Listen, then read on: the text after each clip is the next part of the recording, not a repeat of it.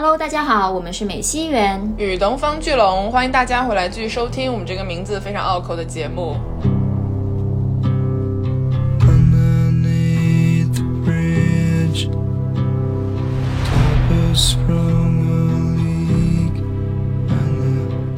如果没有了蝙蝠侠这层身份，布鲁斯韦恩可能也很难活下去。这就是他的生命的意义，这是他信念所在。只有蝙蝠侠的这个身份能够给他带来活下去的动力。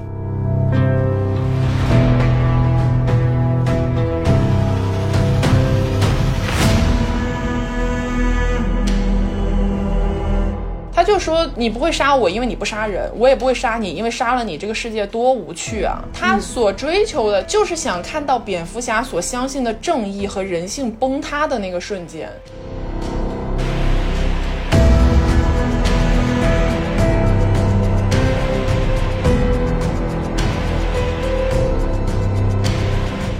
所以这就是他的伟大之处啊！我说的俗气一点，就是牺牲小我成全大我。就这句话听起来很空洞，但是你看到一个人物、一个角色，他真的做到了这一点的时候，你会感到无比的震撼，因为他真的就是抛下了自己个人的所有的东西，只是为了保护大家心中的一个火苗而已。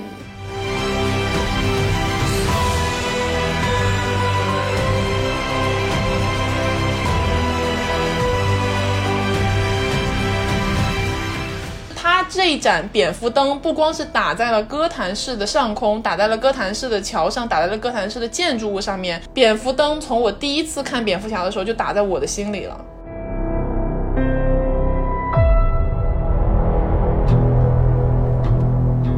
首先要说在最前面的是，本期节目是史上给我们带来了最严重工伤的一期节目。没错，对，就是因为为了准备这期节目的内容，我们做了一些 research，当然了，也包括观看了许多早期的蝙蝠侠电影，给我们带来了深深的伤害。是的，你知道一天连看四部烂片是什么心情吗？就不想活了。真的没有最差，只有更差。好像他们有一个什么更差奖，每个人都争先想要获奖一样。哦，真的，我不知道是我们观影顺序的问题还是什么，就是每当你觉得它已经不能够再离谱了，它就会又有一个更加离谱的电影版本出来。啊，对，我不知道，就是可能大家都不太看好，比如说 Ben Affleck 那个版本，就正义联盟那个版本的蝙蝠侠，前几年的。但是我跟你讲，那部片跟以前的比起来，简直是神作，好吗？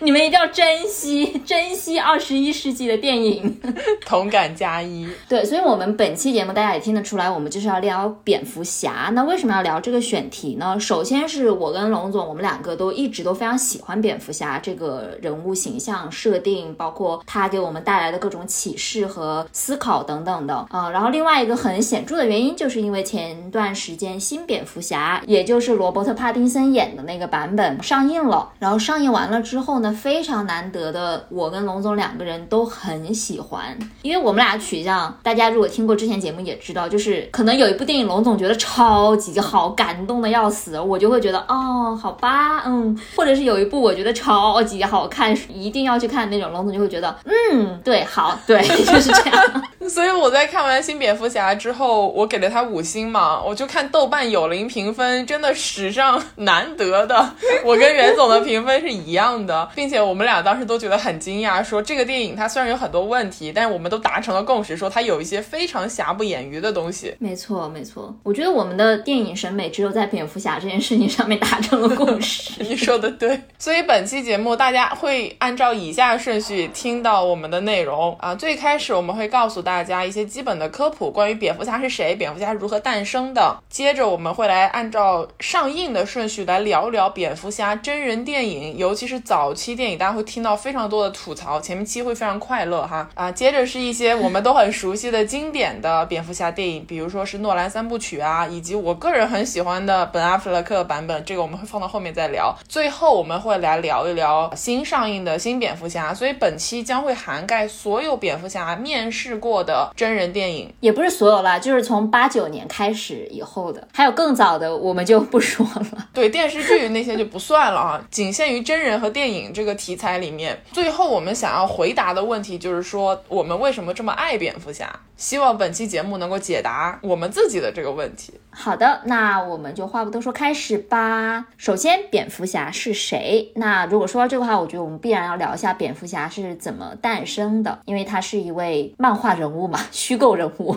蝙蝠侠是美国著名的漫画公司 DC Comics 他们旗下创作的一位超级英雄，也是在漫画史上第一位没有超能力的超级英雄，他就是一个人类。蝙蝠侠诞生于一九三九年，那个时候呢，在美国非常的流。流行硬汉派的侦探这个题材非常的盛行，受到了人民的追捧。所以在这个硬汉派侦探的影响下面，DC 呢以非常有名的蒙面侠客佐罗，他就是一个锄奸扶弱、惩恶扬善的一个人物为原型设计了蝙蝠侠。所以在我们后续能看到的蝙蝠侠的人物特质上面，非常重要的两个点，一个是侠客，一个是侦探，都来源于他的初始设定。没错，那就说回这个故事本身吧。蝙蝠侠的故事设定是在哥谭市这个城市呢，在漫画设定里面是美国犯罪率最高的城市，也就是说，这个城市是一个个邪恶丛生、黑暗关系网错综复杂的这么一个城市。而在这样的一个城市里面呢，有一个名门家族，也就是韦恩家族。而韦恩家族非常特别，就是他们大慈善家，就是人很好，同时又很有钱，所以在这个城市中呢，有了一定的威望和地位。那我们的主角蝙蝠侠就是韦恩家。家族里面的独生子啊，他的本名叫做布鲁斯·韦恩。大家都很熟悉的一个情节，就是在布鲁斯八岁那年，他跟他的父母去看电影《佐罗》，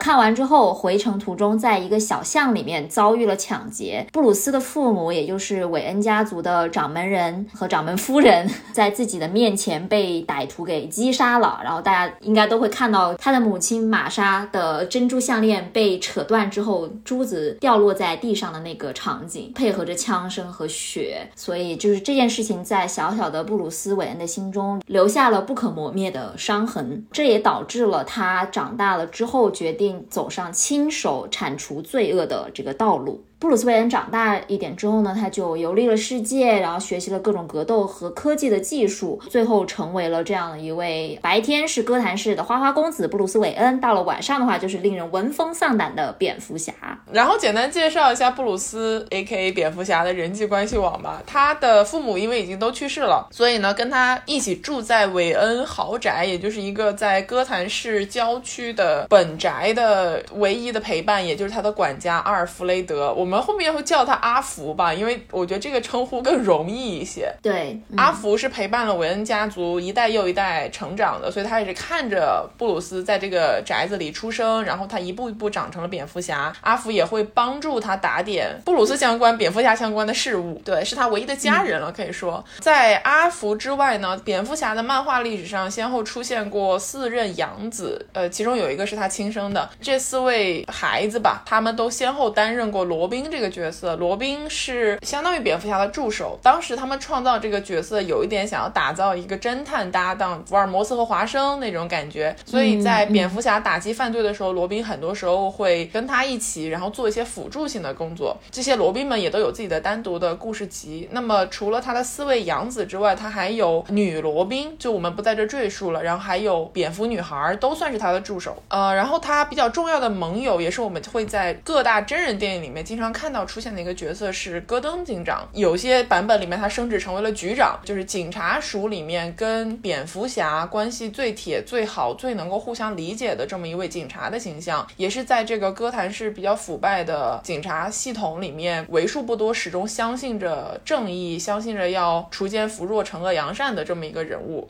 接下来就是一堆的这个人际关系了，就他有一堆暧昧对象，呃，一堆暧昧对象里面呢，重点是猫女，猫女我们也会在。后面讲到，他有一堆的正义联盟的队友，就是因为大家知道正义联盟是一个很庞大的组织嘛。他的重点是以超人和神奇女侠为首的正联三巨头，然后还有一堆对他有重大执念的反派。哥谭式的反派吧，在我这里啊，都有点问题，就是他们好像都像蝙蝠侠的私生一样，就是他们的重点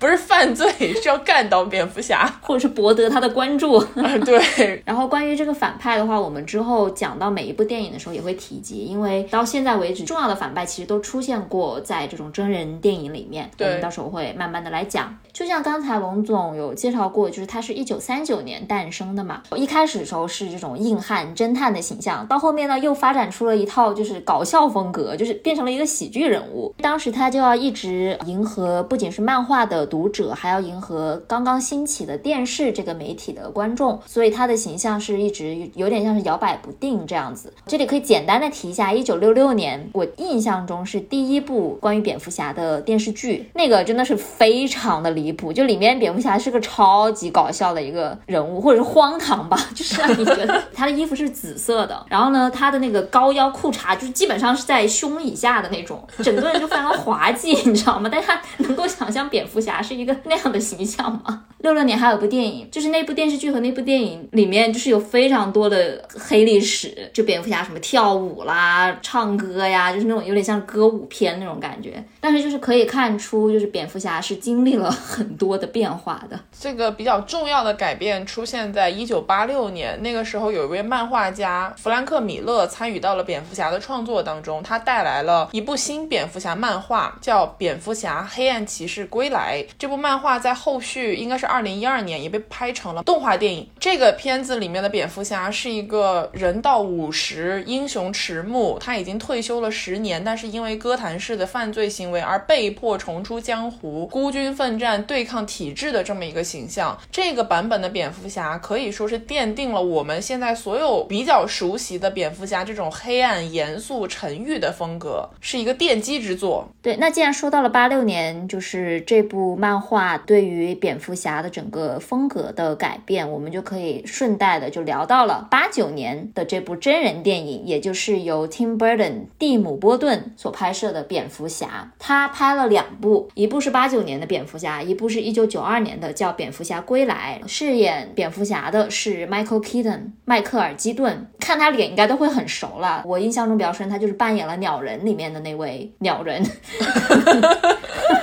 他为什么老是演这种鸟啊情啊？就是哎，你知道吗？鸟人的本子就是为他量身打造的，一个曾经出演过超级英雄，但是在此之后急速落寞的这么一个中年演员的形象。如果大家看鸟人之前，可以补一下 Tim Burton 的这个 蝙蝠真的要补侠，吗？会有一点点帮助了。嗯，对，所以你听我们讲就会发现，就是这部这两部片是只能用荒唐两个字来形容。我一开始是抱着一定的期待去看的，因为我对 Tim Burton 的这个电影风格还是觉得挺感兴趣的，因为他拍过很多大家比较熟知的作品，像是《僵尸新娘》啊，像像是那个《剪刀手爱德华》这种非常有哥特风，然后又很黑暗阴郁，你会感觉说，哦，他好像跟蝙蝠侠那个基调是相符的。但是你看了这个电影之后，你就会觉得，我的天呐，我都破音了。槽点太多，甚至现在不知道该从哪个地方开始吐槽。对，是这样的，因为我们刚才也提到说，在八几年之前的那个蝙蝠侠，它都是带有一定的搞笑元素的嘛，就很荒唐、荒诞的一些搞笑喜剧元素。在这部片子里面，Tim Burton 他一边是维持了他一贯的这种对于古怪、黑暗风的驾驭、哥特风的这个驾驭，同时又保持了一点那种喜剧元素，所以两个东西加在一起就会变成那种黑色喜剧幽默。你会觉得，嗯，他到底是在搞笑，还是在真的是在古怪？然后整部片子，我个人抱怨最大的就是扑面而来、让人窒息的厌女情绪。就是这两部片子里面的女性角色形象，真的看的人想要砸电视。就是怎么个让你窒息法呢？在蝙蝠侠一九八九年版本的时候，它是有一个女主角的。这个女主角就类似于说，她遇到了布鲁斯韦恩，嗯，她爱上了布鲁斯韦恩，然后就是想要跟他共度一生的这么一个女子。那这个女孩在这个片子里面给了她一个非常好的身份，她是一个战地记者出身，她是有一个崇高的关于正义的追求。但是当她与布鲁斯韦恩相遇了之后，他就变成了一个只会尖叫以及只有恋爱脑的一个角角色，就你看不到这个人身上关于记者的任何一点特质，你就会想他给他的这个原始身份设定对他的人设没有丝毫的帮助，他好像就是一个空壳子。因为是这样的，第一部就是八九年的那一部呢，他的那个反派主角是小丑嘛，然后小丑是 Jack Nicholson，也就是呃《闪灵》的那位男主扮演的，他其实演的还蛮好，因为他演的小丑就是很奇怪又很恐怖的气息。嗯，但问题就是说，整整个故事里面，这个故事线是什么呢？小丑跟蝙蝠侠之所以会反目成仇，或者说他们之所以要斗，完全是因为这个女孩，因为他们两个都很喜欢这个女女主。小丑因为要得到这个女主，他就不停的去骚扰她，每次去骚扰她的时候，都会碰上布鲁斯韦恩，然后布鲁斯韦恩就一次一次的就是把那个女孩救出来。到最后呢，就是小丑把那个女主给绑架，绑到了那个哥谭市的教堂顶层几百米高的那个顶层吧。然后呢，蝙蝠侠上去救那个呃女主，就是这样的一个故事，各位朋友们。女主在里面就纯粹是个工具人嘛，因为她没有个性，她没有任何的自我表达，她只有爱情 和她的美貌。所以整部片子，我个人感觉就是第一部蝙蝠侠八九年的这一部，就是给男生看的那种英雄片。因为那个电影全部都是讲哦，蝙蝠侠他很帅，然后很吸引女孩，又有名车，又有豪宅，然后到最后他也拯救了他所爱的女人，打败了那个想要夺取他女人的那个坏蛋，就是非常俗套的电影情节。我觉得这一部片子里面，我们抛开他这种荒唐的情节不提的话，我对 Tim Burton 塑造的这个蝙蝠侠的形象是有点意见的。他感觉就是连基础功课都没有做。布鲁斯出场的时候。后女主角还在问他说：“哦天呐，布鲁斯韦恩是谁？”就感觉没有人听说过布鲁斯韦恩或者韦恩家族这个事情。就他首先是反漫画情节的，波顿可能他就是用了一些这个世界观的架构设定，然后他在里面讲他自己想讲的故事。蝙蝠侠在这个故事里面毫无人格魅力，就整个你不知道为什么他会成为蝙蝠侠，他也没有给一个特别圆满的交代，就他为什么选择做这件事情。对，你知道他让我想到什么吗？很像那个。芭比娃娃世界里面那个 Kevin，你知道芭比的男朋友就那种形象，就是看起来很帅，但是很空洞的一个人物。我觉得是这样的，因为 Tim Burton 他真正感兴趣的是反派，他感兴趣的是那些奇诡怪诞的元素和角色。所以你能明显看到，在这两部片子里面，他把大量的篇幅花在了描写或者说刻画反派人物上面去。第一部是小丑，第二部是企鹅人。企鹅人的人物弧光甚至更加的饱满，你知道。然后呢，在这个对比之下，蝙蝠侠。他真的除了好色，在我这里没有任何的记忆点。我不懂为什么每次拍到布鲁斯韦恩或者是蝙蝠侠的时候，他看到漂亮女孩子就是眼睛就挪不动了，粘在了对方身上一样，然后张着嘴就跟跟流口水一样，让我真的很无语。Burton 真的就只是在用这个故事框架拍他自己想拍的东西，这点其实让我很不爽。就像是我之前吐槽那个尼罗河和东方快车一样，作为一个导演，你这么想拍某种元素，对吧？你能不能就自己去原创嘛？你本身作为一个拍奇诡风格的导演，你已经很成功了，你为啥非要在人家已有的 IP 上面去进行二创啊？我真的很生气啊！对这个事情。是的，但是我就不得不说，他对企鹅人的这个形象塑造，就是这个电影里面的企鹅人啊，不是蝙蝠侠世界里面的企鹅人。嗯，在这个电影里面，他对他的这个人物塑造还是蛮多层次的，塑造的蛮好的。而且我一定要讲一下这个情节，就是在这部电影里面有一幕是说，企鹅人他他手下有一帮就是马戏团的，有点像是他的小喽啰这样子。在一次行动当中，这些所有的小喽啰都被蝙蝠侠给制服了，抓住起来了，所以企鹅人就没有人可以用了。于是。他就召集了一帮的企鹅，就是这帮企鹅组成了这种企鹅军团，然后他们戴头盔，身上背着炸药。进军哥谭市，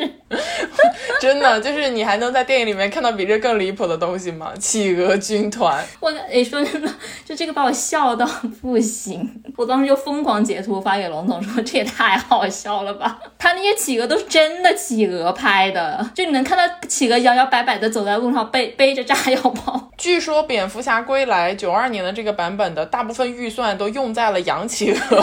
和 真的，因为企鹅的生存环境。很难维持，所以他们就花了大量的经济成本去把企鹅养起来，然后给他们就是巨好的那种生存环境，还给他们喂那种高档生鱼，就为了让企鹅配合乖乖的拍摄。但是你不觉得蝙蝠侠归来的主角绝对是企鹅人，而不是蝙蝠侠吗？我觉得呀，所以你还要再感受一次我的怒火吗？不用了。而且在那个我们写的大纲上面，袁总在企鹅军团的这个部分写了一个好感人，我在后面打了个括号写：你真的不觉得他涉嫌虐待动物吗？让企鹅背炸弹走上街头。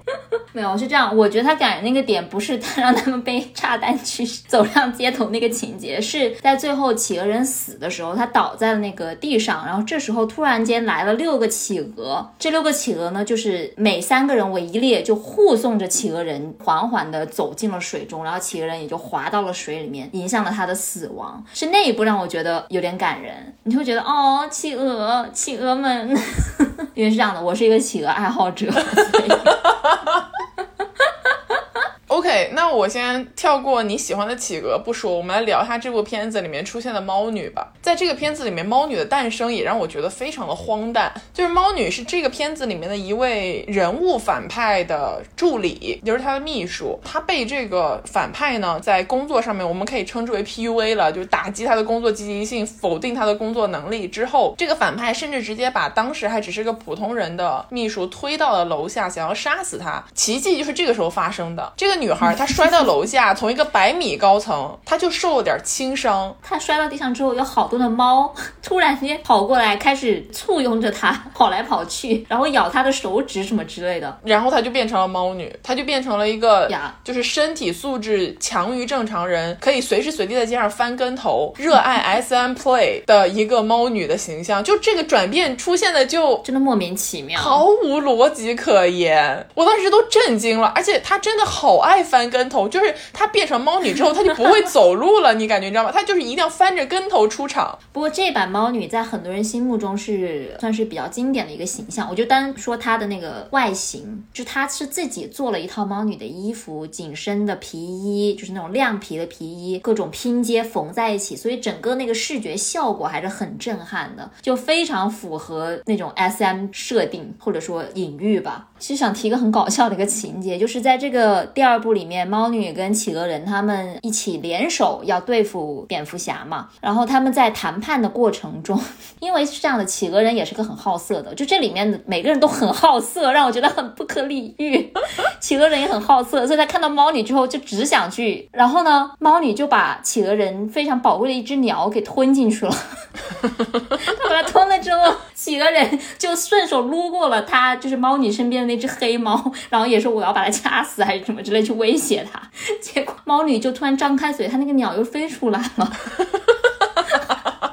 这又是他们的谈判过程。我真的不能理解，我已经没有什么可说的了，我不理解，真不理解。哦，而且猫女在这里面也是个很好色的角色，就你完全不知道她为什么突然间对蝙蝠侠产生了兴趣，看着他看着他，要摸着摸着就要摸上去，你知道？对我觉得唯一可以给他一点 credit 就是整个的场景设置、美术方面还是非常优秀的，就是他对哥谭市的那个建筑，因为它融合了各种哥特式的建筑，还有融合很多法西斯的那种建筑风格，跟整个就是蝙蝠侠的世界观还是比较吻合的。嗯，嗯，夸完了。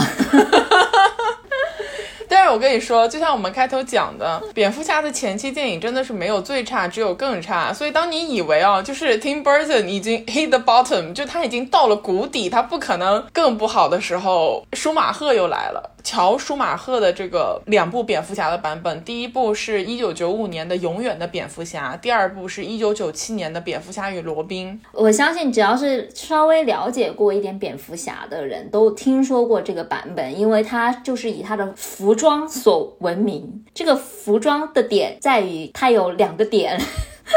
我之前听说过它叫做乳头妆嘛，但我没有当回事儿。我看电影的时候，真的看到它的那一个瞬间，我还是感受到了震撼。为什么？为什么你要在制制服上面搞两个点儿出来？我真的不懂啊！真的非常恶趣味。OK，来讲一下这两部片子。这两部片子的共同点是，他们都群星荟萃。你如果去看一下那个卡斯，真的是哇哦，星光璀璨，感觉那个年代好莱坞超一线的一些年轻演员都去演这两个片子了。但是拍出出来的结果是烂片中的烂片，仿佛在看《澳门风云》，你知道吗？第一部《永远的蝙蝠侠》是方基莫饰演的布鲁斯韦恩，他的外形吧，跟蝙蝠侠其实你说他来演还是有一定的说服力的。就我对这个演员本身没有太多想要吐槽的，除了他偶尔会表现出来有点憨之外，就感觉不太聪明的样子。但是这部片子真正值得吐槽的是他的反派，因为在这部片子里面出现了两个对手，一个是双面面人，一个是谜语人。这两个反派在我们后续的蝙蝠侠电影里面也出现过嘛？这个片子里面的反派吧，就感觉如果蝙蝠侠已经不太聪明了，你们俩就是智力都有点问题。就他们搞破坏的动机非常的无厘头。这个谜语人呢，他本人深爱着布鲁斯韦恩，他就是有一套我想要就是控制大家脑电波的这个计划。他觉得这个世界上唯一能理解他的只有布鲁斯。当布鲁斯拒绝了他的科研请求之后，他就悲痛欲绝，有种你明明是世界上应该最了解我的人，但你为什么也不同意我的计划呀？这个时候布鲁斯刚认识了他不到五分钟。Why？就而且要说一下，这个版本的谜语人是金凯瑞饰演的，对，就真的是浪费了，浪费了这么好的演员。我觉得金凯瑞的表演本身，因为他是超级无敌浮夸的那种，是他故意设计过的，而且他的表演很明显，你能够看得出来，给后续的一些演员提供了灵感。二零一六年的《蝙蝠侠大战超人》里面的反派，也就是我们熟悉的杰西·艾森伯格，他扮演的 Lex Luthor 的那个版本的反派，有很多金凯瑞的这个影子在里面，所以我相信肯定演技方面是被认证的。但是谜语人他真的，我不知道他对布鲁斯韦恩的这个爱和恨是从何而来的，很奇怪。这个片子的第一女主角是妮可基德曼嘛？啊，再感慨一下这个卡斯，妮可基德曼演的是一个女心理医生，她在看到蝙蝠侠的第一眼，她就爱上了他，她就爱上了蝙蝠侠。后来当布鲁斯韦恩就是以他的白天的身份去见心理医生的时候呢，他又爱上了布鲁斯韦恩，他就一边跟布鲁斯韦恩说对不起，我心里已经有人了，他是一个坏男孩，为什么女人总是会爱上坏男孩？一边跟蝙蝠侠说对不起，我心里有人了，我真的找到了一个比你更适合我的人。然后当他发现布鲁斯跟蝙蝠侠就是一个人的时候，他欣喜若狂，又说哦，我的人生挚爱，他终于出现了。然后他第二部就没有这个角色了，就是他整个的设定关于女性角色的存在的意义毫无逻辑。是的，然后这个片子里面他唯一的贡献就是他引出了罗宾，因为作为蝙蝠侠身边最有名的罗宾，就他第一任罗宾是呃迪克格雷森嘛。我们在后续的电影里面其实都没有什么机会能够看到真人电影出现罗宾这个事情，所以在这一点他唯一有贡献的剧情就是把罗宾带到真人电影的世界里面了。然后在第二部里面就直接叫做蝙蝠侠与罗宾嘛。你以为啊，就蝙蝠侠跟罗宾这种情同父子，蝙蝠侠培养罗宾成长，罗宾尊敬蝙蝠侠作为一个父亲角色的这个关系，在第二部里面就变成了他们俩都突然之间爱上了独藤女，并且为了独藤女争风吃醋。大打出手，因为独藤女她是乌玛瑟曼演的，再一次感慨这个卡斯能不能真的就是我跟你讲，我们刚才提到这几部蝙蝠侠的电影，他们的卡斯都是一个比一个牛逼。就是那个时代的电影产业原来是这样的吗？我知道是至少是 Tim Burton 的版本，八九年那个版本反响非常好，赚了很多钱，所以他们又去拍了第二部，就说明当时这个是受欢迎的。所以就是澳门风云啊，我跟你说就是一样的逻辑啊，就是超级好的卡斯拍超级烂的片。然后说回那个毒藤女，因为她是全身都有毒，所以她通过亲吻可以杀死别人，就给别人注射毒素嘛。当时蝙蝠侠跟罗宾都有一点被这个毒藤女的毒素迷惑了心智，就有点爱上了她。毒藤女想要杀死罗宾的时候，就想要去亲他，蝙蝠侠就把她拉开了，就是说她是要害你。毒藤女逃走了之后，罗宾就对着蝙蝠侠大喊说：“你就是嫉妒他喜欢我，你就是不让他亲我。”然后发出了独立宣言，说 “I'm going solo”，就是我现在要单干单飞了。蝙蝠侠留在原地，一脸懵逼，就哈你在说什么？哦，by the way，这个版本的蝙蝠侠是乔治克鲁尼演的，这是史上最大的蝙蝠侠灾难，没有比乔治克鲁尼更不适合演蝙蝠侠的男演员了。真的吗？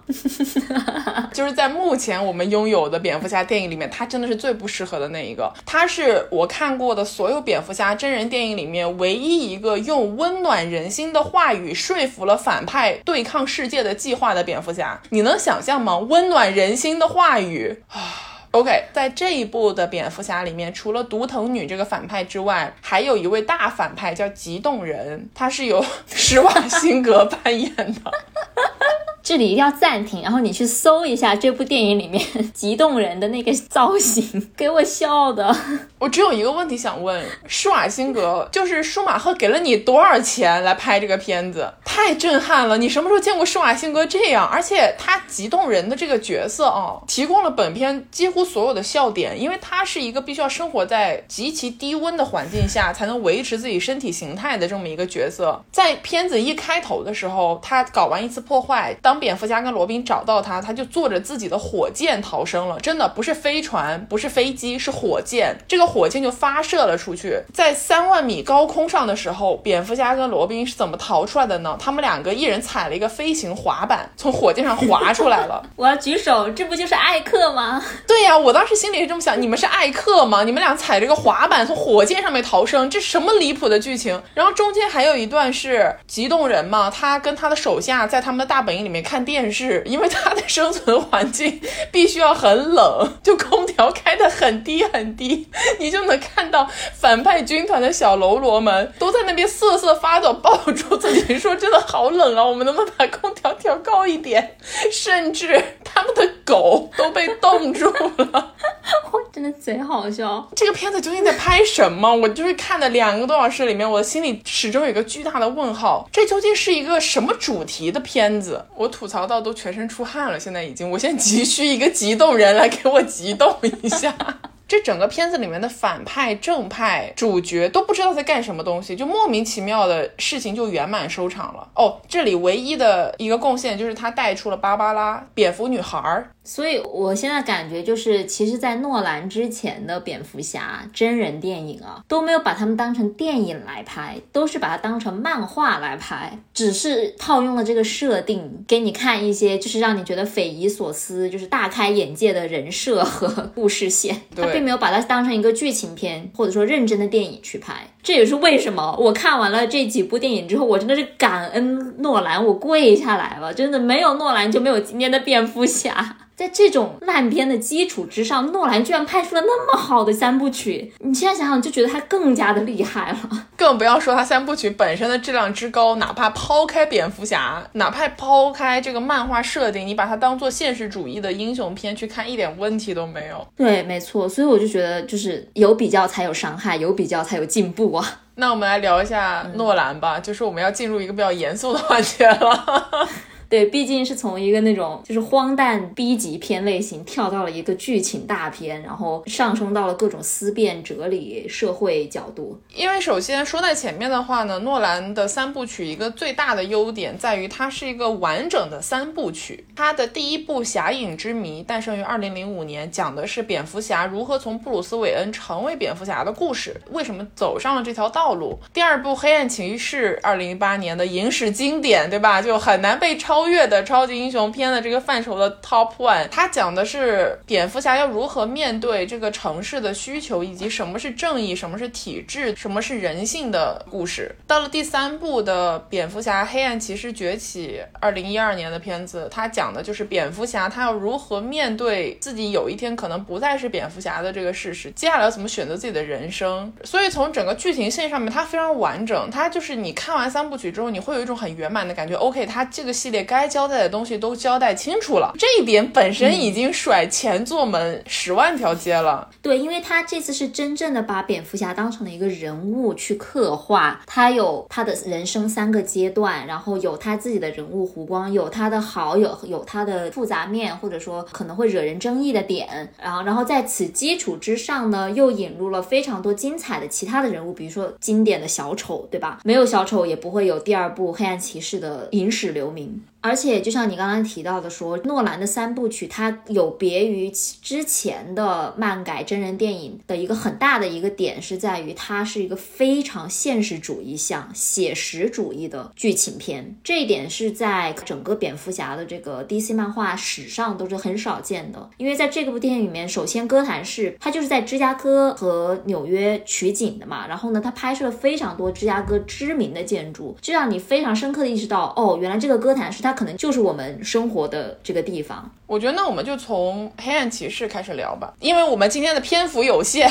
不可能深挖到每一部电影，所以肯定要围绕着黑暗骑士来进行一些关于蝙蝠侠的人设、他存在的意义、他的双重身份带来给他了什么东西，以及他自己如何看待他做的这份义警的工作的这些重要的点。嗯，我记得第一次看黑暗骑士是我上高中的时候，当时看到这部片给我的一个很很大的印象是它的节奏非常快。它是一个剧本极其扎实，并且多重反转，这一秒钟气还没喘顺，下一秒钟新的大高潮又来了的这种片子，所以它前后的铺垫以及它的首尾呼应是非常严谨扎实的。那么其实全片都是由小丑跟蝙蝠侠的对立构成的嘛，虽然中间也出现了像是以下涉及到剧透，没有看过黑暗骑士的朋友在这个地方就可以打住了，然后跳到我们下一个趴好吗？像是哈维登特这个哥谭市。的检察官，哥谭市的白色骑士倒戈到了所谓的邪恶黑暗阵营，他变成了双面人，他失去了一半的脸，他选择了以暴制暴来维持他所要诉求的复仇这件事情。但其实你看完全片会发现，小丑也把哈维登特成为双面人这件事情称之为他计划中最伟大的一部分，或者说他计划中的精华部分，因为他想要用这种方式来试探整个哥谭市的人性，因为哥谭市的人民把他们对于正义的寄托放在了哈维登。特的身上，从这个角度来讲，全篇从头到尾其实都是小丑对蝙蝠侠的挑战和试探。然后这个又可以再上升一点，就是说一个无序的状态对有序状态的一个挑战。蝙蝠侠是怎么样的一个人物呢？他其实是一个亦正亦邪的人物，他并不是体制内的英雄，他更多的是一个黑暗当中实施自己的正义。然后呢，其实没有人可以去约束他。他如果想要变成一个坏坏人，或者说所谓的去做一些坏的事情的话，他完全有这个能力去。只是说蝙蝠侠是个非常伟大的人，他有非常强的自制力和正义道德感，所以呢，他没有让自己能够堕落到那个地步去。但是你能够想象，其实这样的一个人物，在你不了解他的情况下，你如果是哥谭市的市民，你肯定会对这样的人物产生一定的怀疑，这个是非常可以理解的嘛。所以在电影一开场的时候，应该是一个记者发布会还是之类的一个公共场合吧，就是大家都在讨论说蝙蝙蝠侠他到底应不应该受到体制的这个约束，讨论蝙蝠侠他这个在黑白两道之间这个模糊地带，他有没有他存在的。意义，他是不是应该被管制？在蝙蝠侠的这个对立面的话，那就是光明骑士，也就是哈维登特。哈维登特是哥谭市的这个检察官，然后呃，电影一开始就是一个典型的正面人物，光明伟大，然后甚至他好到让布鲁斯韦恩，也就是蝙蝠侠认为说，OK，哥谭市有这么一号人物，我是不是可以就是退休了？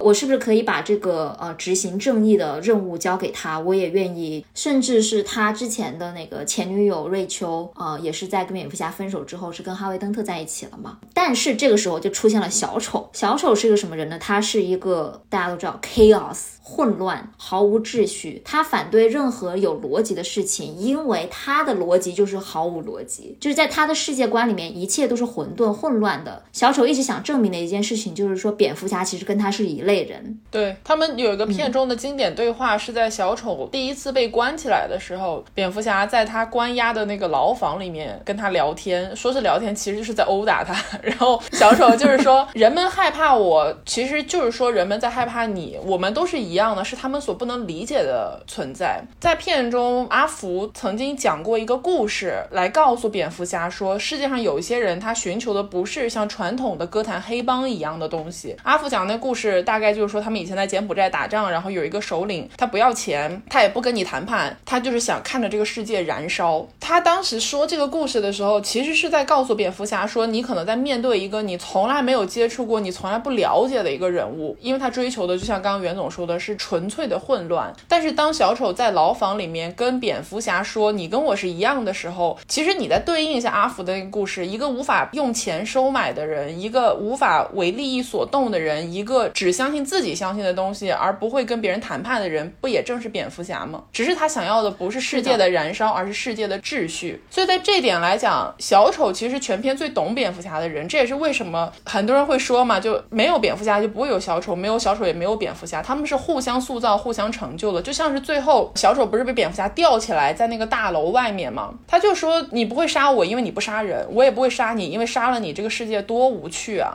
他所追求的其实全篇篇啊，就是想看到蝙蝠侠所相信的正义和人性崩塌的那个瞬间。小丑想要证明给蝙蝠侠看，这个世界不是你想的那个样子，他不会按照你想的方式去运作，我才是对的。所以这就是为什么最后设计出哈维·登特这个惊天反转，来让蝙蝠侠死心，因为蝙蝠侠曾经这么相信哈维能够带领哥谭市走向正义。对，因为说到底，小丑跟蝙蝠侠都是两个没有办法被约束的人，他们不会听从任何人的指挥，他们只会去执行自己心心中的正义。打引号，这也是为什么我们觉得蝙蝠侠是个这么伟大的英雄。虽然他没有任何的超能力，但是他比任何的人都要值得我们尊敬。他难道不知道小丑说的这个是什么意思吗？他其实也知道自己是体制之外的，他自己是不可控的这个因素。他没有让自己的野心或者说自尊心或者是骄傲的这种情绪啊压过自己真正的这个正义道德感。那黑暗骑士里面蝙蝠侠的伟大之处在于什么呢？到了结局的时候，此处涉及大量剧透。蝙蝠侠跟戈登警长在最后发现，造成了非常多哥谭市警察警官的死亡的，其实是哈维·登特，也就是后来变成了双面人。当他们发现这点的时候，其实他们是可以把这个真相公布于众的，让大家知道真正的罪魁祸首、真正的凶手是双面人，是哈维·登特。但是蝙蝠侠当下决定不这么做，因为他认为哥谭市需要一个希望的象征，需要一个像哈维·登特那样光明骑士的一个象征，而不是需要像自己这样的一个游走于黑白两道之间灰色地带的这么一个让人诟病或者说让人有争议的所谓的英雄角色。他完全不把自己当成一个英雄，他个人没有 ego，就是他把他的个人的雄心壮志或者说个人的自尊心、骄傲都收起来了，他愿意以此为代价换取整个城市对于未来的希望。所以他当下就决定说：“我们让哈维·登特继续做他的光明骑士，而我就成为那个背负一切罪孽的黑暗骑士，在黑暗中默默的守护这个城市。”黑暗骑士的结局反转应该是他我要影史留名的一个重要原因，因为没有人会在看到那个结局的时候不感受到触动和冲击。在此之前，其实片子里面已经多次探讨过，就是一个城市的人民需要什么样的英雄这件事情了。最后，蝙蝠侠做出就是说我要帮双面人背锅，我要成为这个坏人的时候，他其实也做出了一个选择，就是说真相有的时候不足够好，而人们需要自己的信念能够得到回报。他所做的这一。切都是为了这个城市，为了这个城市的人民嘛。他在最开始成为蝙蝠侠的时候，他想的是我要打击罪犯，我希望曾经发生在我身上的那一个悲剧，就是他父母在他面前死去的这个悲剧，从此不用再上演，大家都能过自己幸福快乐的生活。但是当他成为蝙蝠侠之后，其实事态就变得逐渐不可控制了起来，因为他的行为反而一定程度上导致了更多的犯罪。他确实是约束了哥谭市传统的黑帮势力一些跟体制。搅和在一起的犯罪分子的蠢蠢欲动的一颗心，但是他也招来了像是小丑一样不相信他真的能是他所声称的这么高尚的一个人，反而想要对他发起挑战的这样类似的我们叫疯子犯罪者，并且就他还会招来更多这样的疯子犯罪者。我们在漫画当中，在后续的电影当中都会看到。那么当蝙蝠侠他自己带来了这一些新的灾难或者是新的犯罪者的时候，他自己其实会反思的嘛？你能够看得到他在片子里面多次跟阿福说，这不是我。想要成为蝙蝠侠的原因，他就是想要打击犯罪。对，但是包括在片子当中，有很长一段时间，就是人们认为蝙蝠侠是需要出来背锅的，就是他需要出来承担这个责任，摘下他的面具，向大众表明他的真实身份。蝙蝠侠就是说，他也没有准备好承受这种市民，就他想要保护的人对他的这种指责。他中间是有一段时间非常的纠结，但在结尾的时候，他做出了他的决定，就是我是谁不重要，我做了什么也不重要，因为我所做的一切只是。为了保护这座城市，所以只要这座城市好，只要歌坛需要我，我就可以变成歌坛需要我的任何样子，哪怕是一个坏人的样子。就是你看到那个地方，你一定会感受到，就有种你可以不承受这一切，对吧？你可以就是说我是个好人啊，我什么也没有做错呀，我就走出来告诉大家，是蝙蝠侠一直在保护这座城市啊。但是这样的话，他就没有办法最大限度的去保护到很多人的信念。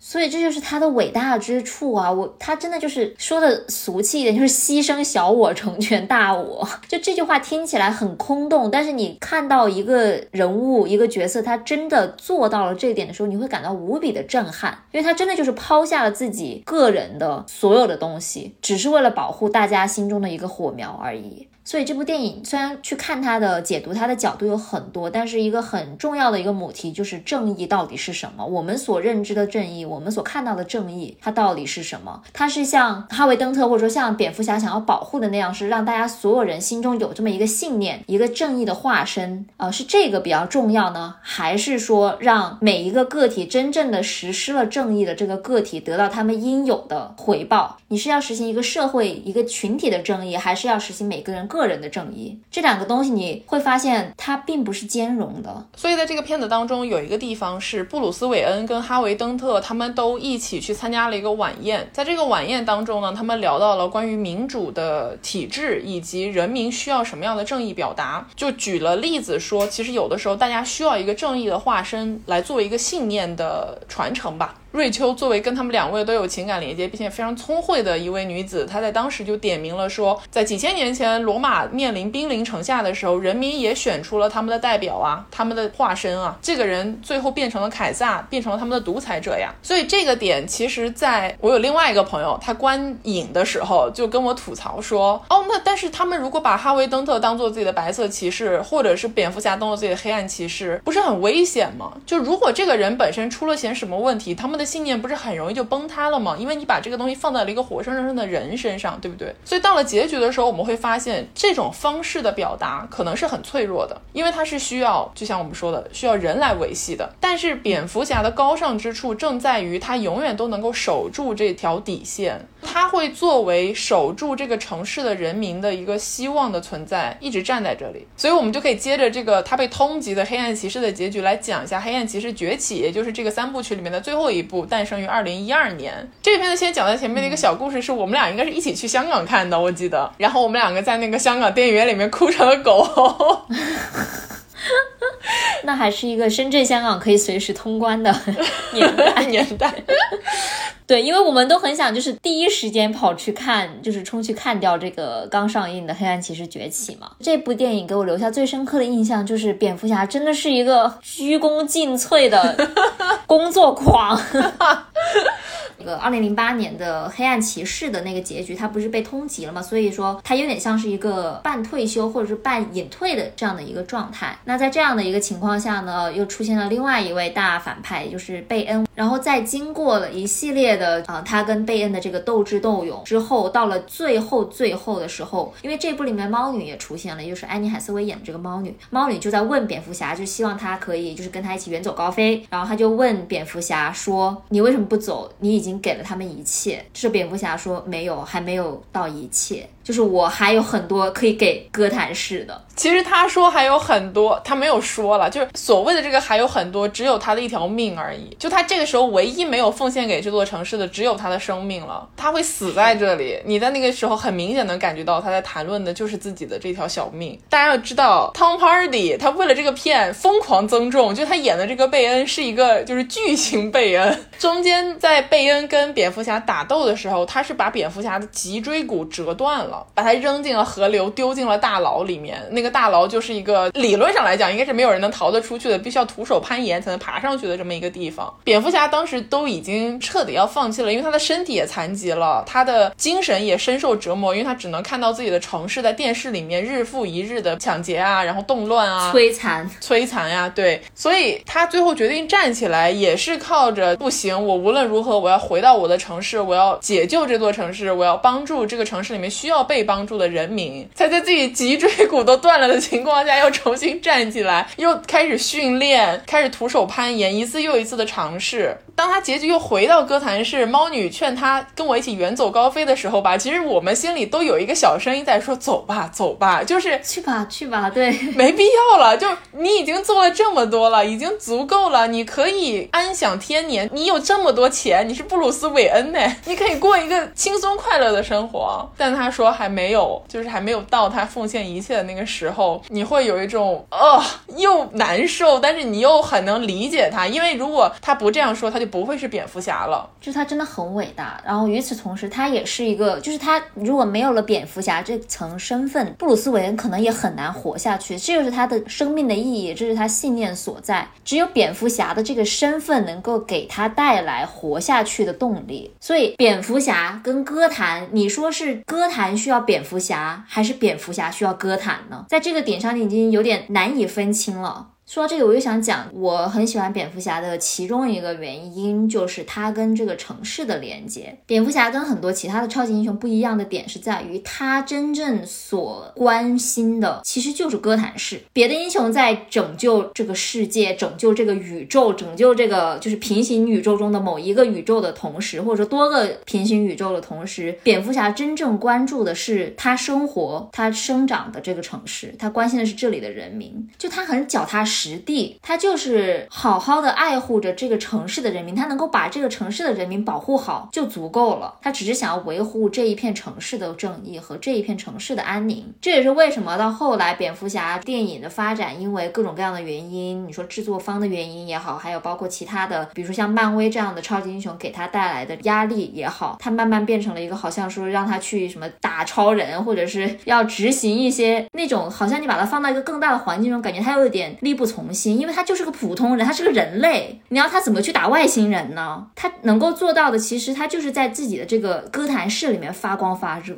然后我觉得像这样的呃超级英雄电影，就是根植于某一个地方，根植于一片本土文化，好好的去拍他怎么样去呃面对这个城市里面每天发生的罪恶，去面对一个一个反派，或者说去拯救一个一个个体，这个会让人觉得有意思的多，比你去打一些超能力的外星怪兽，嗯，更加能。够抓人心弦吧。关于黑暗骑士崛起，我来讲一个，就是给我真正触动最大的一个点。因为在黑暗骑士里面，其实我们就已经看到电影的篇幅大量的在讨论关于人民的信念这个东西。那么在崛起的时候呢，非常感人的哥谭市的很多普通人民始终都相信着蝙蝠侠会回来，他们相信着蝙蝠侠这个像都市怪谈、都市传说一样的存在，相信如果真的我们出现了什么大事，他是。是能够救我们于水火之中的存在，所以当蝙蝠侠终于从那个地狱般的地牢里面逃出来了之后呢，他点燃了一个挂在了哥谭市大桥上面的烟花标志，上面是个蝙蝠的形状，就像他的蝙蝠灯一样嘛。那个时候你能看到，就是这个城市的人民都在看这个 logo，他们想的就是蝙蝠侠回来了，就我们的信念又重新回来了。蝙蝠侠想要成为蝙蝠侠，是希望能够给人民信念的这件事情，真的在这部电影里面实现了，尤其是在这。个电影里面有一个男配角是囧瑟夫演的嘛，他类似于是一个警察局的小弟，他一直相信着蝙蝠侠，相信着他所坚持的正义。在电影的最后，他决定要离开这个体制，因为他觉得这个体制保护不了人民。我们就不剧透结局了，但总的来讲，他是收到了布鲁斯韦恩给他的一份礼物，是一个地标。他走到了这个地标的地点，发现这就是蝙蝠洞。在这个蝙蝠洞里面，随着他在一个台子上面缓缓升起，这部电影终于打出了他的片名的。Logo 也就是黑暗骑士崛起那个瞬间，你能够意识到，因为当然片子里面也暗示了他可能会是下一任的罗宾嘛。这个信念是被传承了的。随着他的升起，其实黑暗骑士这一个就是人民所相信的化身的这个东西，是会一代又一代的被哥谭市的人民坚持下去的。所以类似于这样的瞬间，你会觉得 OK，蝙蝠侠做的事情是有意义的，他所奉献、所牺牲的一切得来了相应的回报和价值。所以这个片子就你看到结尾，你很难。不哭说，就是对我来讲，反正我们当时真的在那个电影院，从结局那一块儿就一直哭，哭到那个字幕都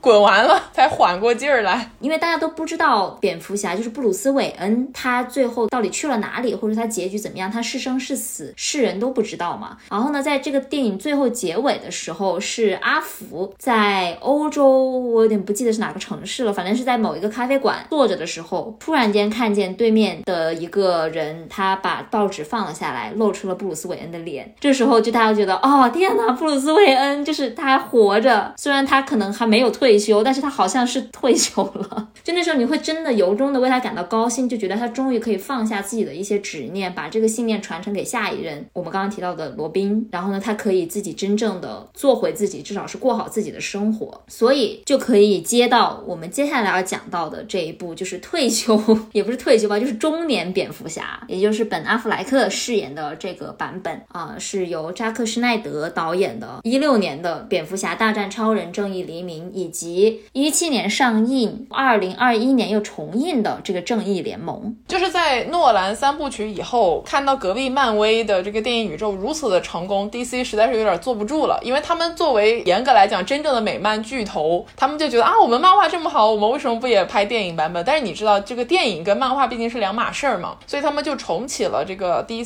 的类似于电影宇宙这个东西，是从超人开始重拍，然后就拍到了蝙蝠侠大战超人：正义黎明，这个时候我们才正式的看到了这个世界当中的蝙蝠侠出场。那么大本这个版本的蝙蝠侠呢，是一个真正意义上的中年危机蝙蝠侠。就首先他的人物设定已经是在四十五到五十岁中间左右的这个年纪了，明显就是一个很颓丧的中年男子，很符合本阿弗莱克本人的形象，而且他身材非常的魁梧。对对对，就是健壮，特别健壮。对对对，你不能说他胖，他就是 壮。对，这个其实是非常还原我们在一开头讲的1986年的《黑暗骑士归来》那个漫画中的中年蝙蝠侠的形状，呃，形状形象。呃，因为整个的这个故事的设定有很多是采用了86年的那个漫画设定。我自己作为个人取向来讲，其实最喜欢的蝙蝠侠版本应该就是大本的这个版本。就它的缺点特别明显，但它的亮点也特别出众。刚刚那个地方提到了说，蝙蝠侠真的会有退休的那一天吗？感觉蝙蝠侠大战超人就在告诉你不会的，不要想了。他哪怕去过三年正常日子，他回来还是要继续打击罪犯，干蝙蝠侠的老本行。蝙蝠侠大战超人讲了一个什么样的故事呢？就是当超人他出现在这个世界上以后，或者说严谨的讲，是他开始在地球上面迎战一些外星敌人以后，其实给地球造成了很大的伤。害也是地球人第一次见到了，说啊，原来我们之外还有比我们更加强大的外星存在。那么在蝙蝠侠的视角，作为超人的隔壁邻居啊，因为超人住在大都会市，蝙蝠侠住在哥谭市，这两个城市离得很近，他亲眼目睹了超人所带来的灾害。虽然超人最后都解决了这些犯罪分子，但是过程中真的是有很多平民的伤亡嘛。蝙蝠侠就意识到，比起他自己哦，超人才是那个不可能被约束的存在，因为。超人如果要干坏事儿，谁能拦得住啊？那是超人呢。是的。所以呢，中年大本他就决定说，我现在要打超人，就是我要想到一套能够约束超人、制衡超人的方法。他就又重新开始努力健身、举铁。哦，这里真的好感人啊！看着就是他就是努力、努力再努力，然后每天他为什么要练习举铁？是因为他要穿一身更加就是坚硬的盔甲去对付超人。对，虽然我们都知道可能没有什么鸟用，因为超人呢，他的眼睛就是是什么什么镭射光，对吧？对，但是蝙蝠侠就中年的蝙蝠侠，他真的就是迎难而上，明知山有虎，偏向虎山行。他就是为了打倒他，就是从最小最微小的事情做起，就是每天去举铁。虽然我们在笑，但是他这个是很值得尊敬的。对，而且这个时候的中年蝙蝠侠，他不光是肉体的状态到了中年，他的精神其实已经遭受了很严重的创伤。因为在这个世界的设定里面，我们之前也提到过，他有四个养子嘛。这个时候，他的第二位养子，也就是杰森·托德，他的二代罗宾已经被小丑杀死了，真的是被小丑残忍杀害，甚至小丑还在杰森的衣服上面留下了，就是类似于开玩笑的那种话语，以示对蝙蝠侠的挑衅。杰森之死对于中年蝙蝠侠的影响是巨大的，在很多的漫画当中都有提及，所以这一个蝙蝠侠真的是他只有自己，甚至连帮他一起做计划的阿福都多次劝他说：“那个是超人，你打不赢的。你看看，你见过超人战斗的样子子吗？你只是一个人类之躯。”但是这个蝙蝠侠他最动人的一点是什么呢？就是他很悲凉、很丧，但是他始终勇往直前，而且他的勇往直前不是那种就是像少年热血漫画一样的少年式的勇往直前，他就是一种我知道我老。了，但是我不战斗，还有谁能战斗呢？的那一种勇往直前，就真的很残酷和悲凉，因为他是为了信念去战斗的。这个信念不只是说他自己个人的信念，也是为了就是人类的信念，就他是代表人类去跟超人做斗争。而且在《蝙蝠侠大战超人》的这个片子里面，因为他很受争议，就是喜欢的人特别喜欢，讨厌的人特别讨厌。我是属于特别喜欢的那个部分。这片子我真的看了很多遍啊。他那个里面探索了一个很重要的题目，就是说超人他甚至都不是一个坏人。片子里面给了一半的篇幅在超人的刻画身上吗？你能够看得出来，超人其实是也有点像是蝙蝠侠那种形象，就我有很大的力量，但是我始终是向善的，我始终是想要帮助需要被帮助的人民，我是要给大家一个更好的生活，我也不想让这些外星势力天天来找我呀的这样的一种存在。所以蝙蝠侠在这个片子里面经历的最大的波折，其实是在于他发现了超人不是一个坏人，他才感觉到郁闷，你知道，因为他做的所有的这些假设都是说超人真的他不是个好人。但是如果他是好人的话，那你之前做的所有的准备、所有的努力，甚至是你去挑衅他的这些事情本身，就已经是在犯罪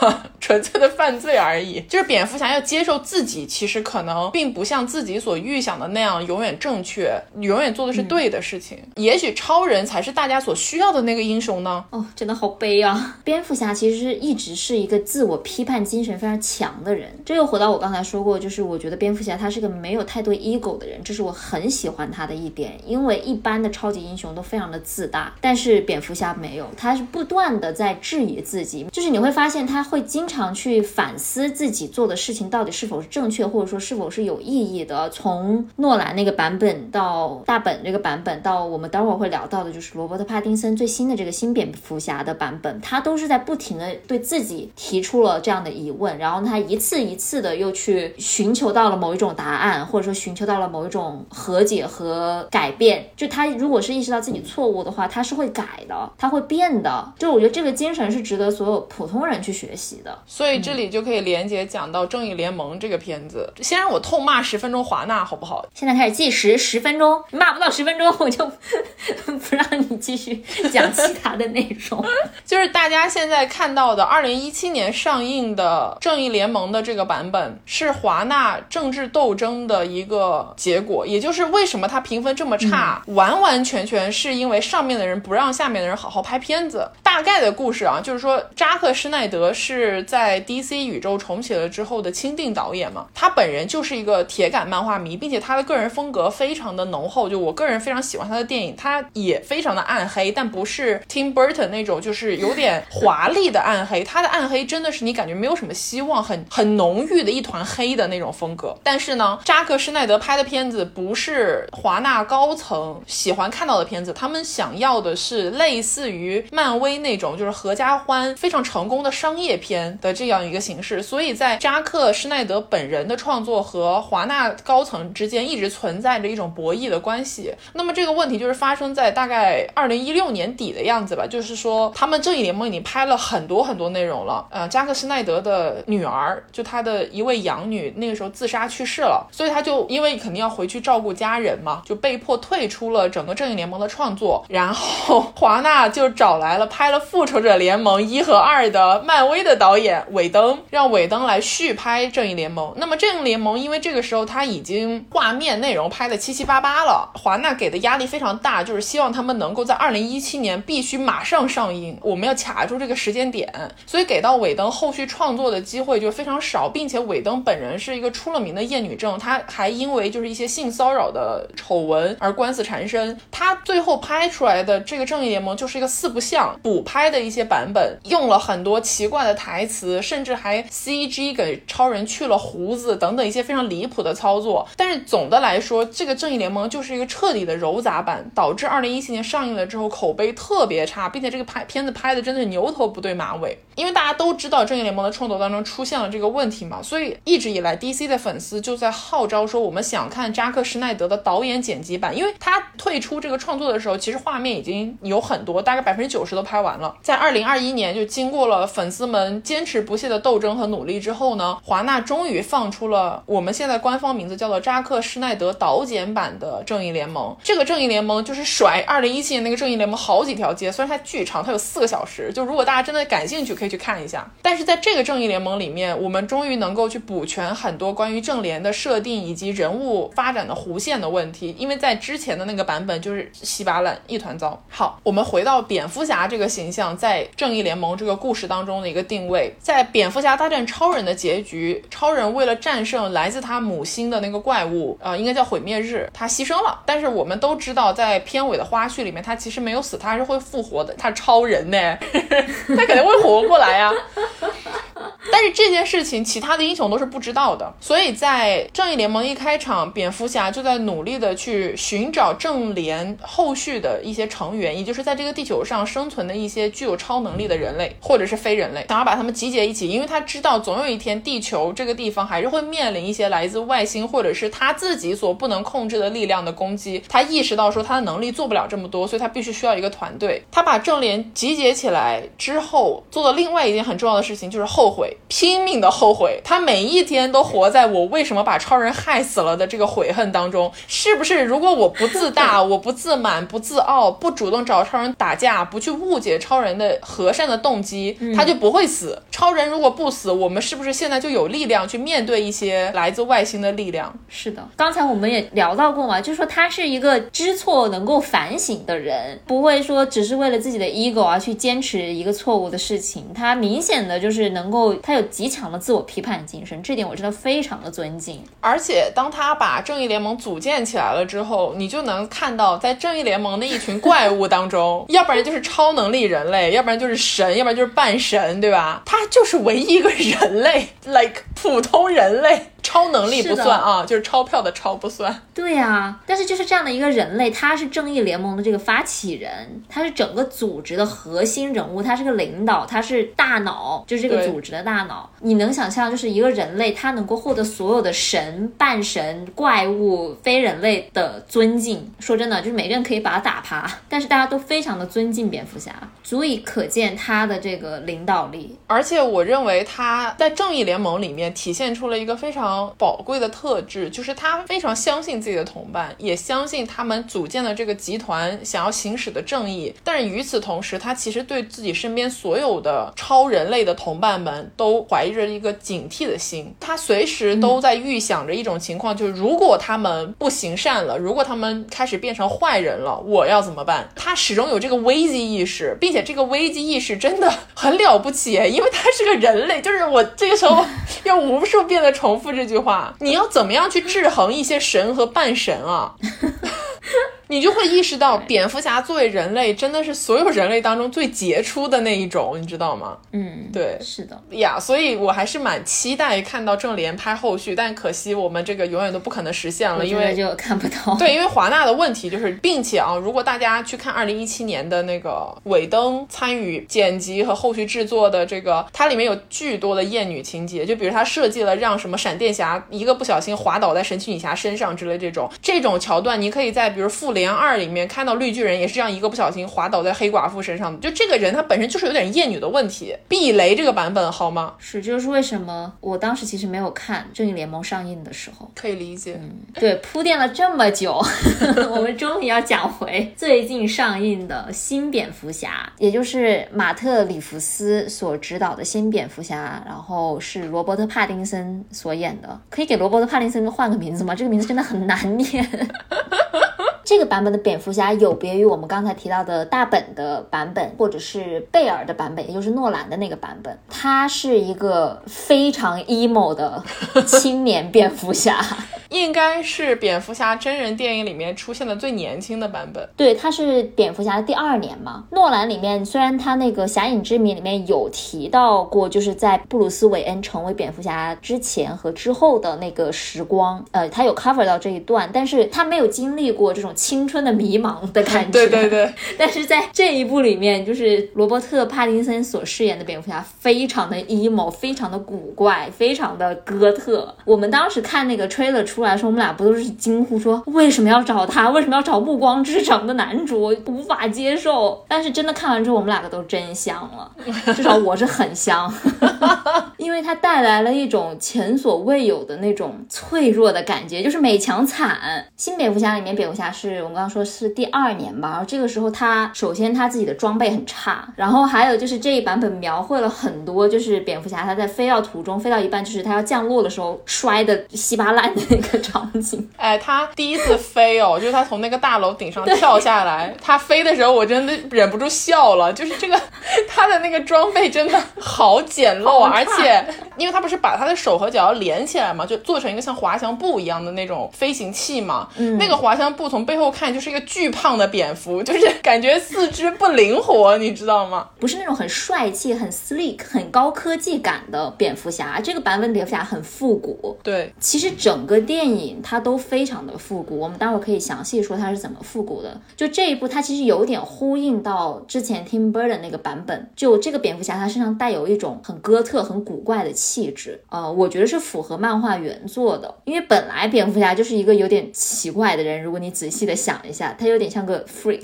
然后这一部里面他其实就把那种古怪的感觉给描绘出来了。而且这个版本的蝙蝠侠很瘦，他中间有几幕是他在韦恩大宅的客厅里面做推理嘛，他在地上连线啊什么的，没有穿上衣。拍近景的时候，很明显能感觉到这瘦骨嶙峋，虽然有肌肉，但真的是就没见过这么瘦的蝙蝠侠，就是一个大本可以打飞三个罗伯特，就那种感觉，你知道吗？是，而且他整个脸又很苍白。我印象最深的是什么？我印象最深的不是说呃蝙蝠侠一开始出场啊或者什么，而是在他第一次出场完回到他那个蝙蝠洞穴的时候，他把那个头罩给摘了下来。这时候你会发现他浓浓的烟熏妆已经花掉了，流着黑色的眼泪一样，然后呢阴郁的转过头来望向了阿福，就那一个眼神一下子把我给打动了，就是他就是一个 emo 的小孩呀，让人怜爱。我那个时候真的就是对不起，但是我真的笑了。我当时第一个想法是你这个蝙蝠头罩掉色吗？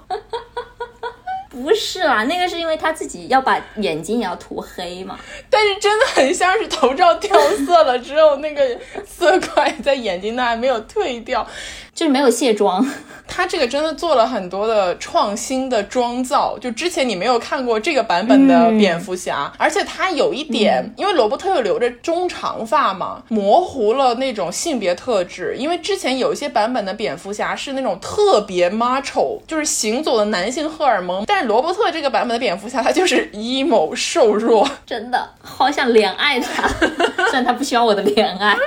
他一拳可以打飞三个你，我跟你说。十个我好吧。但重点就是，我觉得这部把蝙蝠侠刻画的更像一个人了，就更加接近我们所能够认知的一个，你能想象就是一个从小失去了双亲，然后孤独长大，呃，明显有着一定的心理疾病，然后有很强的这个 PTSD 的这么一个情况的一位青少年。就我觉得他把这一面刻画的非常好，然后他整个人又非常苍白阴郁的这个气质，加上他那双闪烁清澈的大眼睛，就我很喜欢。对，这个蝙蝠侠确实是公认的脆弱感最强的一个蝙蝠侠。因为蝙蝠侠的身上其实一直都有这种迷人的自毁倾向，嗯，就是我们说的所有啊，当然肯定是剔除了波顿和舒马赫的版本，就是从诺兰以来的每一代蝙蝠侠，你都能看得到，他其实一定程度上是自己想要寻死，就他从来都没有走出过八岁那年的犯罪巷，他从来都没有走出过父母在自己眼前被击杀的噩梦，他在今后做的每一件事情，当然是在维护正义，但同时也是在自己一步一步的滑向这种自毁自灭的深渊。所以为什么每一个版本的阿福，因为阿福也一直在变嘛，都在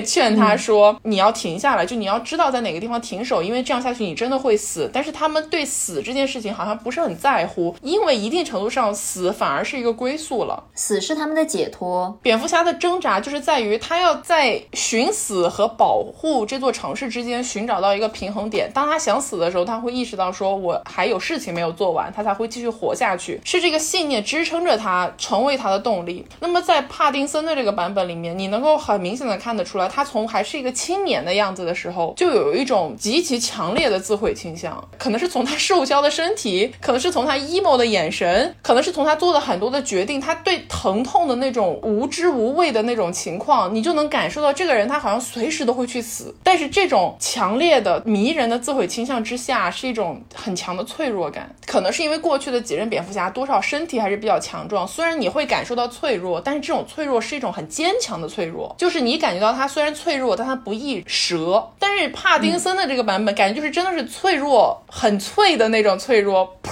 一下，他可能就断了。对，因为这一部里面故事情节也其实有提到说，就说他的父母就是韦恩家族是不是有牵扯到整个哥谭市的腐败网络中去？因为这个青年布鲁斯他一直只是认为自己的父母是大善人、大好人，不管是谁杀死他的父母，都是一件不可饶恕的事情。但是他在整个调查破案的过程中，他逐渐的发现，我的父母好像也不一定是那么好的好人，就他们也可能是腐败网络中的一份子，只是说我从小不知道而已。所以这件事情对他的人整个的人生信念是产生了冲击的，因为他所追寻的正义就是以他的父母是好人为前提的。当这个前提动摇了之后，他整个人的信念也动摇了。这里就可以讲一下，这个片子其实是一个破案的片子，就它其实是个侦探片。对，因为我们刚才说到它复古嘛，我们可以说它到底有哪些地方是复古的。我在看蝙蝠侠新蝙蝠侠之前，我其实不知道它讲了什么故事，我是带着没有预设的情况下走进了电影院的。我看到一半的时候还在想，哦，他就是啊，可能要打击法尔科内家族，就是他年轻的时候的一些黑道斗争的故事。但是越看到后面，你就会越发现，哎，他好像其实不是这样，因为他的主线是跟谜语人的斗争嘛，他其实从头到尾就是在破解谜语人给他设的局，所以这整个故事看上去非常像是古老的硬汉派侦探的作品。蝙蝠侠本人扮演了侦探的角色，所有他的打斗的场景都只是为了要找到真相而已，打击犯罪不是目的，找出犯罪的真相才是目的。就这个感觉特别强烈，所以我觉得他应该严格来讲可以被归为推理片的分类里面去。对，这里可以简单提一下，就是 DC 它其实是 Detective Comics 的缩写，就是 DC 漫画最开始就是讲侦探的，它就是个侦探漫画。这部片子有点像是回归了整个漫画的初衷。然后说到复古的话，我觉得一定要提到就是它整个电影的风格，它是非常致敬黑色电影，就是 film noir。我不知道这个法语怎么念，但是美国人的念法是 film noir。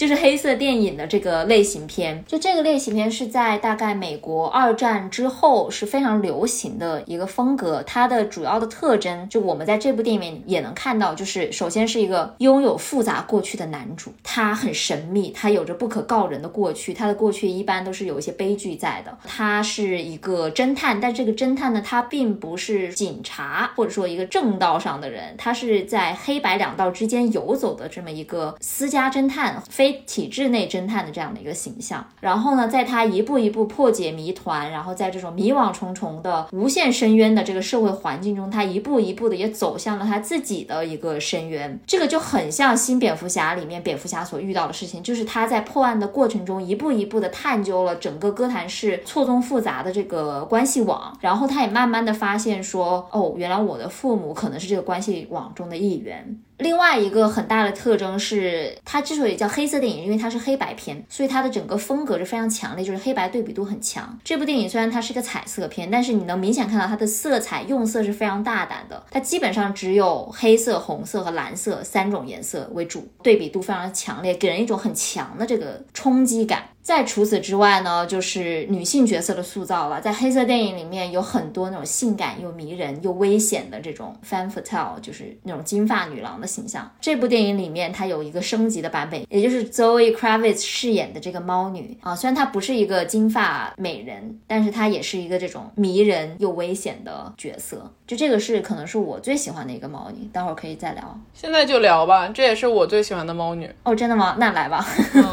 因为她的整。整个角色就是真的把危险迷人都演出来了。因为之前的很多猫女，她要不然就是只迷人，要不然就是只危险，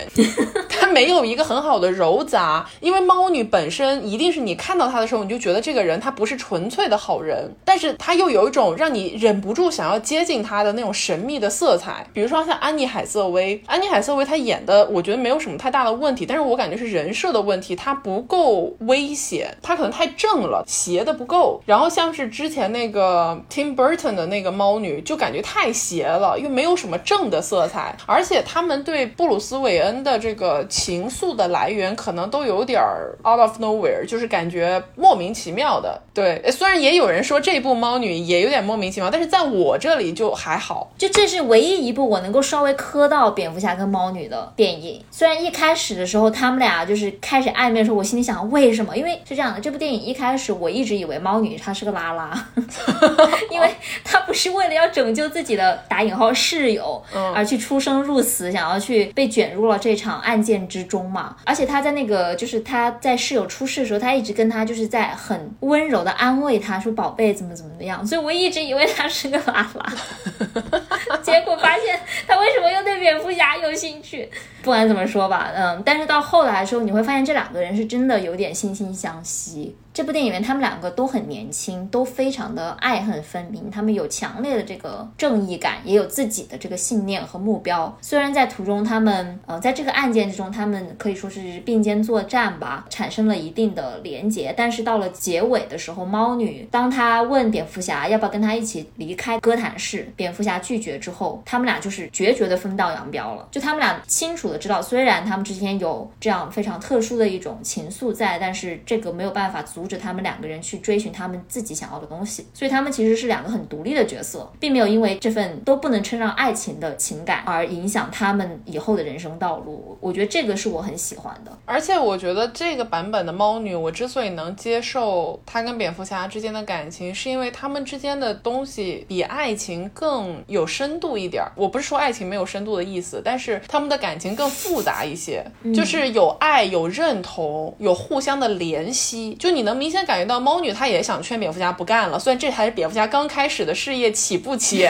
然后蝙蝠侠也希望猫女不要再过那种危险的生活了，因为他就是游走在黑白两道之间，他甚至比蝙蝠侠更加的要游走在黑白两道之间。他们对彼此是有这种类似于联系的情感，但同时他们又非常的明白对方想要的东西，就互相理解。所以这种感情吧，我就觉得对漫画的还原是蛮好的，因为就像我们一开头说的，蝙蝠侠在一堆的或者说布鲁斯韦恩，他两个身份都有。一堆的暧昧对象，但是在所有的这些人里面，猫女毫无疑问是最特殊的。猫女就是会在他身边来了又走，走了又来，他们会因为一些事件联系在一起，但是最后如果他们达不成共识，就会像这个片子一样分道扬镳，直到他们下一次再遇见彼此。就这个感情，我觉得还是蛮有张力的，在我这里。这部片你刚刚也提到它是很漫画的嘛，就这是我觉得最符合漫画气质的一部真人电影哦。当然，就虽然我很喜欢，我很喜欢诺兰的版本了，然后他的那个写实风也非常的棒，但是这一部里面对漫画的这种气质的还原是我觉得非常无与伦比的。首先是哥谭市，他对哥谭市的塑造比之前的每一部电影都好。这个电影里面的哥谭市非常的饱满，你可以看得出来说为什么哥谭会变成一个。罪恶丛生，人心惶惶的这个，因为一层一层，它从政治上面，从这个武装力量呃层面上面，它有各种各样的这个势力在，而这几个势力之之间，他们要互相制衡、互相压制、互相斗争，然后你就会觉得啊，这个东西很有意思。它并不是一个很平面的，就是一个罪恶的城市，或者说像之前诺兰的版本里面，它就是一个被某一个反派，比如说小丑给搞垮，或者说被贝恩搞垮的一个城市。它这个城市本身就有很多的病症。然后布鲁斯韦恩或者说蝙蝠侠，他的一个任务就是要在这样一环一环的关系网中寻求到他能够执行正义的那个方式。是的，我一定要查插播一个，这个很好笑。就之前说那个补了黑暗骑士的朋友，他在看诺兰的片子的时候，他就提出了一个灵魂发问，他说为什么会有人想要住在哥谭市？他说这城市都这样了，大家赶紧跑吧，移居吧，就别在这城市住了。我说现在你懂了吧？什么叫民风淳朴哥谭市？说一下这个电影里面我真的最想吐槽的一个点吧，因为谜语人他中间不是一直在给蝙蝠侠打谜语嘛，让他猜猜猜嘛。他中间提出的一个很重要的问题是会飞的老鼠是什么？OK，你但凡看过一点蝙蝠侠之前的电影，或者你了解蝙蝠这种生物，你应该都知道会飞的老鼠它就是蝙蝠嘛，这就是一个大家公认的事实。但是作为蝙蝠侠本侠，蝙蝠本蝠，他居然猜不到会飞的老鼠就是他自己。他还猜了企鹅，我当时真震撼。我说，老鼠跟企鹅它有什么关系？我真的是企鹅委屈。OK，这里我有两个点想吐槽。第一个点，因为你刚才说就是整个故事是蝙蝠侠在破解谜语人给他留下了一团一团的线索嘛，但我想说是他根本不是在破解，他只是在跟随谜语人给他留下的线索。他做的每一步，他走的每一步棋，其实都是谜语人想要让他去做的事情。所以到最后，就是谜语人会对蝙蝠侠说：“谢谢你，没有你，我就不会达到我现在今。”今天的这个目的，又可以看出这个时期的蝙蝠侠还非常的青涩和稚嫩。然后第二个想要吐槽的点就是关于会飞的老鼠，这个其实是在 Tim Burton 那个版本里面出现过的台词。所以就是这个电影它妙就妙在它能够结合很多过往版本的蝙蝠侠，创造出一个很致敬经典，但是又是在创造经典的这么一个作品。而且我们不是一开场就说了，蝙蝠侠的对手们他们有个共同的特质，就他们特别，他们对蝙蝠侠这个存在。本身特别有执念，我一直都觉得哥谭市的犯罪者们与其他城市，就是我们说 DC 宇宙啊，我们都不聊隔壁漫威那些东西的一个最大的区别，就是他们全部都深深的为蝙蝠侠着迷而倾倒，就他们有一种，我就想看看你究竟是不是你所宣称的那种人，我就想摧毁你，我就想打败你，我就想让你认可我，间接证明大家其实都是在认可蝙蝠侠本人。这个片子的谜语人也是，就感觉他就是个私。深厚，但是真的是，而且他在阿卡姆疯人院里面遇到了另外一位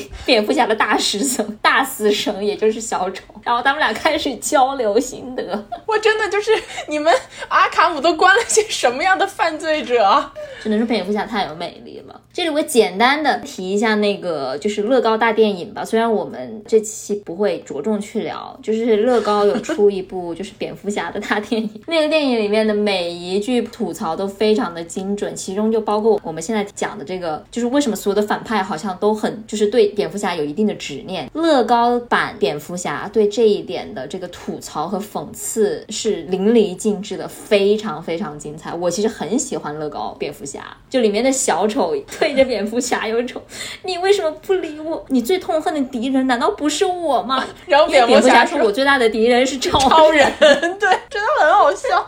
然后当时小丑就好委屈，他说：“啊，难道不是？”是我吗？到了最后的时候，蝙蝠侠终于对着小丑说出了他梦寐以求那句话，就是 “I hate you”，就是我恨你。然后小丑突然觉得如获至宝，说：“你终于承认我，你恨我了。”好，最后说回这个新蝙蝠侠吧，就是它的主旨。这一部片子的主旨，我呃个人也蛮喜欢的，因为感觉很有现实意义。因为它讲述的是青年蝙蝠侠从恐惧走到希望的这么一个故事。就是他一开始介绍自己的时候，都不是说我是蝙蝠侠，而是说我是复仇。他一开始的驱动力完全是因为想要给呃邪恶黑暗势力造成一个恐惧的心理，因为他认为恐惧才能够。让人停止暴力，所以他就选择了以暴制暴这种方法，他就不断的去加强恐惧，然后包括他设在天空中的这个蝙蝠灯，他认为这个是对所有的想要犯罪的人的一个警告，一个警示。但是到最后，慢慢的他发现这种恐惧的力量其实是可以被任何人所利用的，其中就包括谜语人，就是蝙蝠侠发现谜语人是受到了自己的影响，才去选择打引号，就是走上这种有点像是恐怖袭击、恐怖。主义的道路，就是因为他也想通过给大家带来恐惧而创立一个他认为正确正义的社会价值观。所以蝙蝠侠是发现了说自己走恐惧这一套，他其实行不通的。到电影的最后，他发现他真正能够做到的是，或者说真正有意义的，其实是给大家以希望，也就是我们刚才说的信念。就只有大家有了这个信念，在蝙蝠灯打到天空中，对大家来说是一种希望的象征的时候，他做的事情才是有意义，才是更加能够促使。这个社会，这个世界往更好的方向去发展的。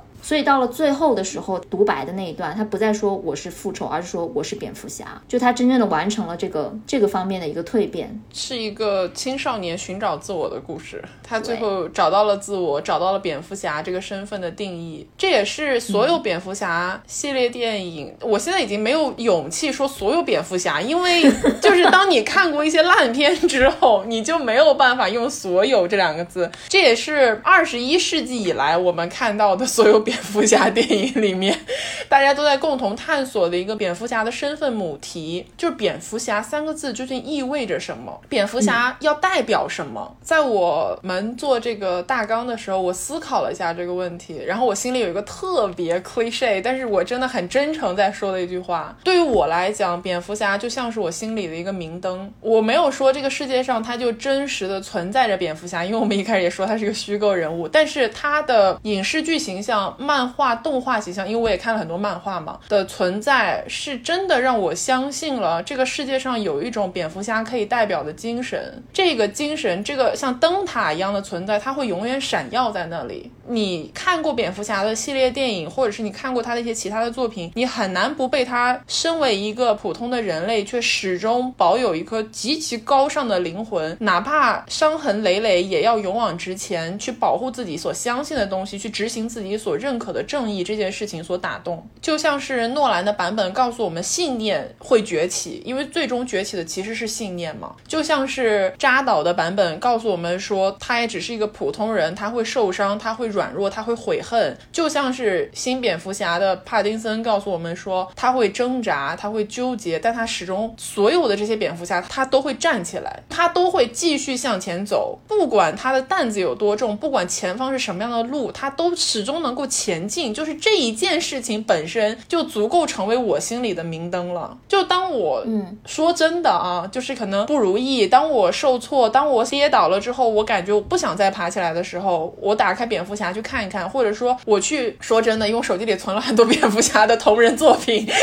就是看一些那种呃曾经带给我力量的东西的时候，我就觉得我真的有力量能够站起来了。我们为什么回到一开始的话题？为什么爱蝙蝠侠？包括之前其实有人探讨过，就是说我们需不需要超级英雄这个事情？我也许不需要其他的超级英雄，但是我需要蝙蝠侠。他这一盏蝙蝠灯不光是打在了哥谭市的上空，打在了哥谭市的桥上，打在了哥谭市的建筑物上面。蝙蝠灯从我第一次看蝙蝠侠的时候就打在我的心里了。哦，so cliche。